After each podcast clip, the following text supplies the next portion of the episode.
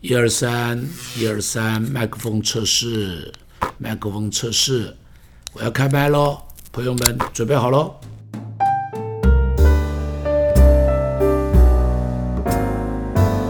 家好，欢迎收看张茂松教室牧师给你问的全新节目，就是让牧师来回答大家的问题。那我们呢也发现牧师在回答问题的当中，也有很多的弟兄姐妹回应很好哈。那我们今天呢仍然欢迎张牧师在线上要跟我们一起回答这些的问题，欢迎张牧师。啊，大家好。那我们呢就来进入在我们今天的题目的当中哈。首先呢，第一题就是他想问牧师啊，这个这位呢，这位想问牧师说，牧师生活中如何做到紧紧跟随耶稣不掉队？那我们请牧师来回答一下。好，简单的说，第一个要养成一个属灵的生活的纪律，就是你如果没有纪律，今天心血来潮读五章圣经，明天呢放纵一下。明天、后天、三天，通通都不读，所以一天打鱼两天晒网，这是不可以的。所以你这个属灵的纪律啊，这个是一定要去养成的。你知道英文里头的纪律是 discipline，那门徒什么是 disciple？我们经常讲你要做耶稣的门徒，如果没有 discipline，是不能够做 disciple 的。你看这两个字只差一个尾音，所以。有了纪律，然后才会变成耶稣的门徒。所以这个纪律的养成是自我要求。我再说自我要求，我再说自我要求，不是别人要求，是你自己要求你自己。比方我在神学院里头就养成一个跟太阳比早起的习惯，这是从吴用长老那个地方。那么我跟太阳比早起，其实是从我打定主意以后。一直到一直到我退休五十年的时间里头，我都比太阳早起，啊，我都比太阳早起。一直到了最近，是因为这个这个肝的血管爆了，那个大吐血了，我才开始睡得比较久一点，啊，睡得比较久一点，但我还是六点半会起身了，还是六点半。那这什么？这是个属灵的纪律。起来以后就敬拜上帝、读经、祷告，这是一个纪律的要求。是你自我的要求非常非常非常非常非常重要。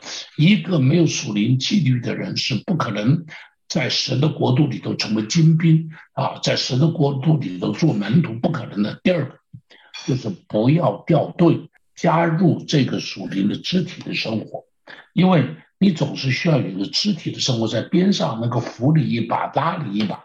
不要拒绝肢体的生活，你要记住。基督教从来没有单独修行，基督教需要团体一起被建造，团体一起来侍奉，团体一起来得恩典。然后第三个，第三个是什么？你一定要加入一个侍奉的团队，你要加入一个侍奉的团队，你不要在那个地方只是在那里享受别人的服侍，你一定是在侍奉中间。才会跟主有更密切的关系。比方，因为侍奉，于是你就有遇到一些问题需要祷告；因为侍奉，你就遇到有一些弟兄姐妹，你需要去帮助他。因为你要帮助他，你就把他拉到上帝的面前来，你自己也就跟着到了上帝的面前来。所以这个是很重要。所以怎么样能够能够不掉队呢？要有属灵的纪律。第二个呢，要加入一个属灵的团队；第三个呢，要加入一个侍奉的团队。你如果有了这三个，你就不会掉队了。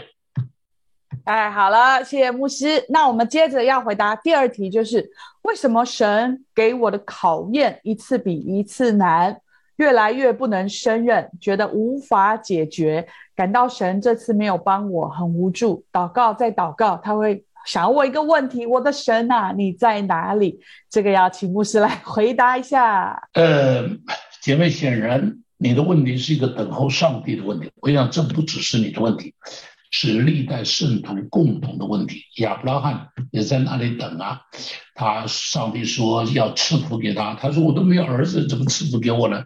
就用自己的方法，结果就生了一个以扫。好，他等不及了，就生了一个以扫啊，所以你可以看到有很多这种等候的问题。亚伯拉罕有等候的问题，告诉我大卫有没有等候的问题？有啊，所以大卫写了那么多诗篇，都是在那边等候啊。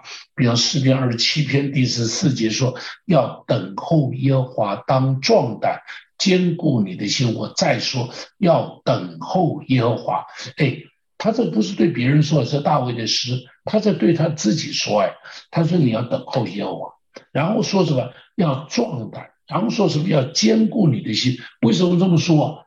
我想他的问题跟你的问题一样，等来等去心就虚了，等来等去就这样，上帝不理我了，等来等去就在想，上帝你到底在不在啊？这是他的问题啊。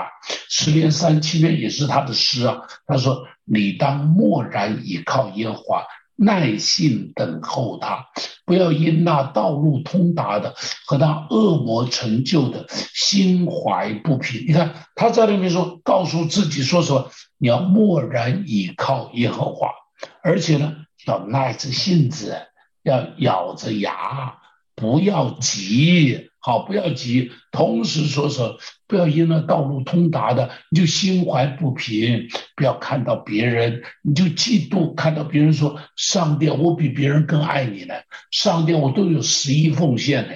上帝，我每个礼拜都去聚会的。为什么你到现在还不等，还不理我，还不理我？他说：“你不要，不要，不要心怀不平。”而且三七章的后边第十节就说：“他说还有片时，恶人要归于无有。”你细查他的住处，也归于无有。再等一下，再等一下，再等一下，那作恶的人，作恶的人马上就没有了。记住，上帝不会丢掉我，上帝也不会忘记我。再忍耐一下，再忍耐一下。记住一件事情，越是有价值的东西，越要等待。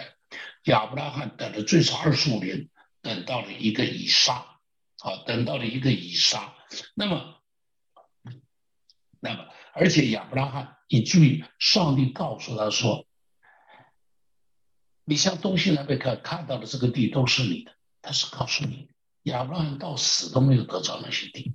亚伯拉罕是凭着信心死的，他相信我没有得着，但我的子孙会得着。所以你看到，上帝还没有这样子来带我们，但亚伯拉罕留下了那个坚持忍耐到底的一个答案。弟兄姐妹。试着咬着牙，再忍耐一下，恩典已经在路上，不要灰心，相信我。回答你这个问题的时候，你的答案已经来了，你的问题已经来了，啊，不是你的答案，恩典已经到了，上帝祝福你。阿门。对，姐妹，你的问题，呃，你的答案，神已经要给你了，太好了，谢谢牧师。那最后一题，我们想请牧师来回答。这位应该是王维哦，这个是诗人哈。他说他感觉自己在主面前想说的话太少，祷告没有热情，要从哪里开始改变呢？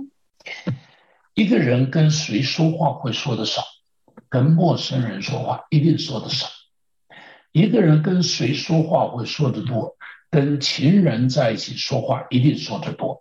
所以说情话绵绵，好。情话绵绵，那么跟陌生人在一起无话可说，跟仇人在一起更是无话可说，更是无话可说。所以，所以话怎么会说得多？多爱他一定说得多，跟他更亲近、更熟悉他，一定就有话可说，一定就有话可说。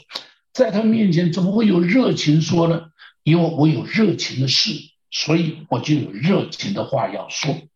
比方像我最近有个弟兄，他的妻子生重病在医院里，我告诉你，这两个礼拜的祷告，他简直是是他一生中间祷告最多的时候，因为这是他最大的热情，所以他有最多的话在那里祷告。你看，一个学生什么时候最热情读书？考试要来了，他就最热情的在那里读书，最奋力的在那里读书。人什么时候最热情的祷告？难处在前边了，考验在前边了，难关在前面了，门槛要过了，于是他就会在那边非常热情的祷告。当然，当然，我要说，为什么祷告不够热情？其中也有一个原因，你需要被圣灵充满。一个被圣灵充满的人。就会有热情。一个没有被圣灵充满的人，比较在祷告中是没有热情的。我就记得有一次我在韩国祷告山晚上的时候，讲完道了，我就到坟山上去祷告，在那韩国祷告山边上是他们教会的坟地啊，在坟山上去祷告。我去的时候，就有另外一个韩国弟兄已经在我的前头，在下边一个台阶，我在他上边一个台阶祷告，他在下边一个台阶，我就听到他在那里大声喊着说：“阿不基！”啊，我就在后边就很温柔的祷告，耶稣啊，怎么样的？祷告祷告，从十点祷告到十一点，我要回去睡觉，结果发现这个弟兄还在那里，阿不基没有停，我就想，哎呦，惨了。我说这个人还在祷告，他比我先来的，我比他后来的，哎，我是传道人呢，不能输他。我坐下去再祷告，祷告到了十二点，他还在那里，啊不行，乖乖，我心里想，惨了惨了惨了，这个人怎么祷告这么长啊？你看，他一个被圣灵充满的人，他里头的祷告就不停。他里头有很多热情的事情，希望上帝帮助他，他的祷告就不停。弟兄，祝福你，上帝把祷告的热情给，祝福你。你要成为他最好的情人，你就跟他有说不完的话。记住，跟上帝说话怎么说？有话直说，不必打草稿，不必做文章，有什么直接说。记住。放心的说，因为他绝对不会传话给别人。我们常说隔墙有耳，但是唯独你跟上帝说的话，他一定保守秘密。放心好了，你心里的难过、你的着急、你的期盼，他通通不会去告诉其他的人。同时，同时，你放心的说，他绝对不会因认为我们话太多。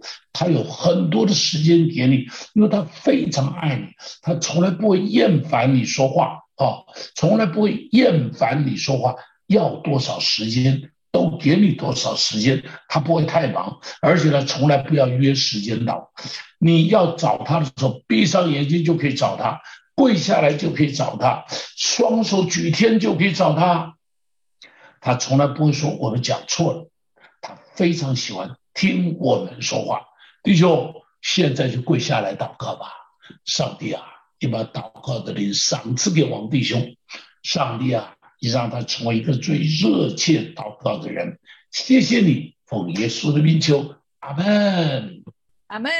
哇，谢谢牧师今天给我们的回答，我觉得一定帮助了许许多多的人。这也真是我们属灵生命当中要学习的很多的很多的方式，哈，都可以帮助我们灵命更加的成熟，更加的长大。今天非常谢谢牧师，那那我们今天张茂松教室牧师给你问的节目就到这边，谢谢大家，我们下次见，拜拜，拜拜。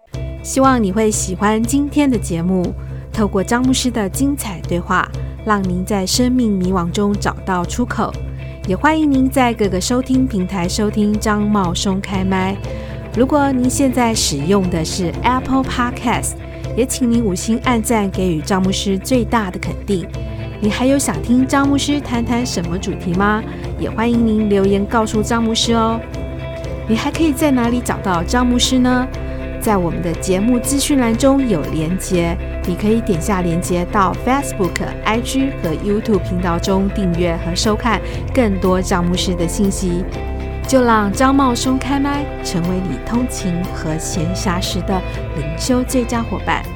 上帝祝福您，我们下次见。